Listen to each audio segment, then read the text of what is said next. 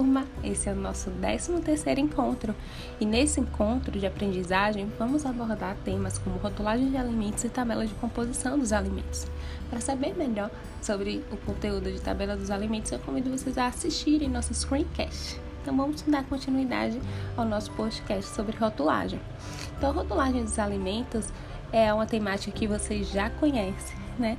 E a gente tem, a gente tem artigos, né, informações mostrando que a população ela tem um domínio né, e busca bastante a data de validade seguida das informações da tabela nutricional. Isso mesmo, a população ela tem aumentado né, sua curiosidade e atenção na busca das informações lá na tabela de informação nutricional. A rotulagem, a rotulagem de alimentos, né, ela, ela é um instrumento extremamente importante de educação alimentar e nutricional e leva informação ao consumidor. E isso está ligado lá ao nosso direito de saber, né, e nosso direito humano à alimentação adequada rege também direciona né, nossos segmentos e princípios na segurança alimentar e, nutri alimentar e nutricional, porque leva autonomia decisória para que os indivíduos eles saibam o que estão adquirindo. É um dos princípios também dentro da estratégia global sobre alimentação, atividade física e saúde. Mas alguns estudos mostram né, que a maioria dos rótulos eles não cumprem né, as informações, né, das as informações nutricionais complementares. Então eles trazem as informações gerais, né, as principais, mas as complementares, né, infelizmente nós ainda temos, né, uma lacuna dentro dessa temática. Então, quando a gente fala de rotulagem dentro do nosso encontro, vamos abordar bastante, bastante conteúdo, né, é, dentro dessa temática né, do como a é, embalagem, embalagem primária, embalagem secundária, né, o que seria a lista de ingredientes, né, a informação frontal e as informações que ficam atrás do rótulo, né, a lista de ingredientes, como ela deve ser composta, né, sempre da, na, ordem, na ordem decrescente né, da quantidade de ingredientes utilizados. E temos muitas resoluções né, que envolvem essa temática muitas dentro da alimentação e outras que não envolvem necessariamente a nossa área de alimentação e nutrição.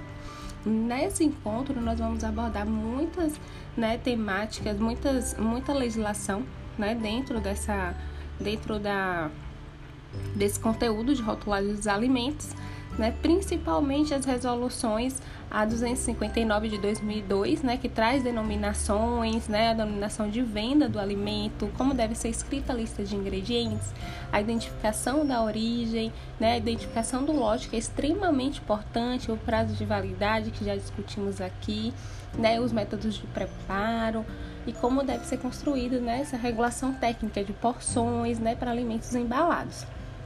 Temos também a RDC 360, né, que tem um, é uma regulamentação complementar da RDC 359.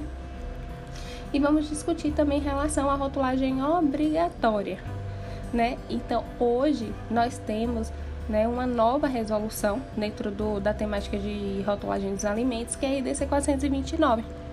A RDC 429 ela foi publicada em 2020, isso, isso mesmo, ano passado em dezembro, em outubro, desculpa, de 2020. Então, ela é uma resolução que traz temáticas né, diferentes, principalmente em relação à tabela de informação nutricional. Então, alguns temas, né, alguns, alguns, alguns tópicos que eram considerados informações complementares na tabela de informação nutricional, a partir da RDC 429, ela vem trazendo né, esses itens como itens obrigatórios, como por exemplo informações de açúcares totais, informações de açúcares adicionados. Então, são informações que são exigidas a partir da RDC 429 de 2022, que antes só eram né, informações complementares, hoje se tornam informações obrigatórias. Lembrando que a vigência né, dessa, dessa tabela ela demora, né, ela não entra em vigência assim né, imediatamente. Ela foi fruto de uma consulta pública, né, aprovada com unanimidade lá na Anvisa, na nossa Agência Nacional de Vigilância Sanitária. E ela tem um tempinho aí né, para que as empresas elas entram, entrem né, em adequação para cada um, para cada item como esse. Temos instrumento, né, a instrução normativa, também de 2 de outubro de 2022, que vem, né, da base e estabelecer requisitos para que a RDC 429 ela seja colocada em prática. Então, dentro dessa normativa, né, 75 de 2022, ela traz né, especificações bem interessantes, principalmente relacionadas né, à, nossa, à nossa tabela de formação nutricional, que ela hoje não pode mais ser né, colorida, ela tem que ser sempre com fundo branco, com letras pretas, né, para evitar confundimento no consumidor né? Porque a gente, quando a gente não tinha essa padronização, então a tabela podia ser colorida, podia, podia ter uma linha de uma cor, outra linha de outra, e isso, podia, isso levava a uma confusão né, no indivíduo ao ele ler essa tabela de formação nutricional, porque ele poderia enfatizar né, uma informação e outra não. E poderia levar com, é, o confundimento com a utilização de cores, né, identificação de, de é, cores como por exemplo cores vermelha, né, cores vermelhas, laranjas como sinais de atenção. E não necessariamente isso era, isso era utilizado por isso, só uma forma mesmo né, de, chamar, de, de ilustrar essa tabela de formação. Então, a partir de agora, isso não pode acontecer sempre padronizada com fundo branco e as cores pretas. Outra mudança né, bastante interessante é a rotulagem frontal. Então, na, rotula, na rotulagem frontal, a gente tem algo né, que, chama, que chama bastante atenção né, e um avanço muito grande né, dentro da área da alimentação e nutrição, que, que é uma rotulagem que chama atenção para alto te, quando o alimento ele tem alto teor em açúcares adicionados, gordura saturada e sódio. Isso mesmo.